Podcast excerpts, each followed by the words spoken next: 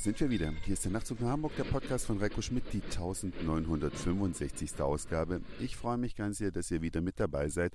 Und ich wollte eigentlich keinen Podcast mehr machen, aber nun hat über Umwege ein Nachtzug nach Hamburg-Hörer aus Dänemark den Anstoß gegeben, doch einen zu produzieren. Und ehrlich gesagt bin ich ihm ganz dankbar dafür, denn man, ja, muss sich manchmal auch so ein bisschen wieder einen Ruck geben um doch wieder weiterzumachen. Und es gibt einen schönen Anlass. Ich bin seit langem schon am Überlegen und nicht erst seit Greta, wie man denn mit unserem Planeten umgehen sollte, damit man ihn vielleicht in eine Zukunft führen kann. Und eine Geschichte oder ja eines der größten Umweltverschmutzer, die wir haben oder Ressourcenfresser kann man es natürlich auch nennen, das ist unsere Ernährung. Wie wir uns ernähren, was wir so essen, das macht eine ganze Menge aus. Ja, was macht man dann? Man informiert sich im Internet und macht sich schlau, was bringt was, was bringt nichts und irgendwann kommt man auch darauf, wenn man bei ein paar Blogs sich umgetan hat, dass vielleicht, aber nur ganz vielleicht, das Essen von Fleisch eines der größten Desaster ist, wesentlich schlimmer als Autofahren und Fliegen.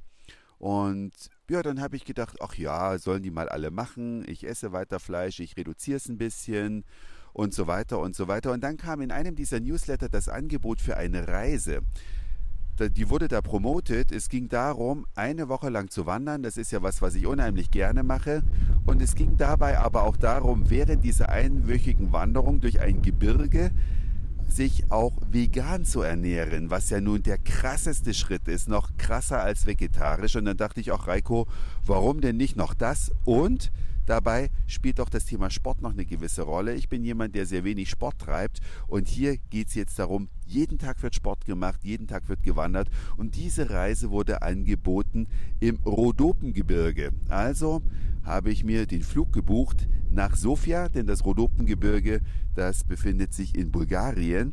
Ich hatte nie vor, ehrlicherweise, nach Bulgarien zu fliegen, aber die Reise ging nun mal hierher. Ich habe noch genug Resturlaub gehabt, also Sachen gepackt, losgeflogen und gleich Glück gehabt, denn was ich gar nicht wusste, ein langjähriger Freund von mir arbeitet für Coca-Cola in Bulgarien, hat er mich vom Flughafen abgeholt, hat mir zwei Tage lang Sofia gezeigt und dann begann am dritten Urlaubstag die Reise in die Rhodopen abgeholt mit einem kleinen geländegängigen Fahrzeug, Koffer oben drauf ging es erstmal in eine schöne Kirche in der Nähe von Sofia, UNESCO-Weltkulturerbe und absolut sehenswert, direkt ins Gebirge. Und hier bin ich jetzt schon einige Tage unterwegs.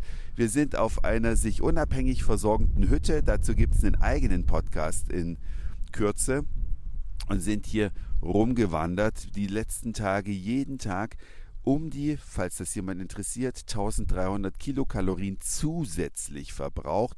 Und das ist ja, klingt vielleicht wenig, weil das nur ein bisschen Schokolade ist, wenn man es isst und zu sich nimmt. Aber wenn man es dann wieder rauswandern muss, ist das eine ganz, ganz krasse Nummer und ging bei mir tatsächlich auch bis an die Erschöpfungsgrenze, sowohl für Muskeln als auch Gelenke. Aber ich bin immer noch mit dabei und fit und noch nicht ausgeschieden.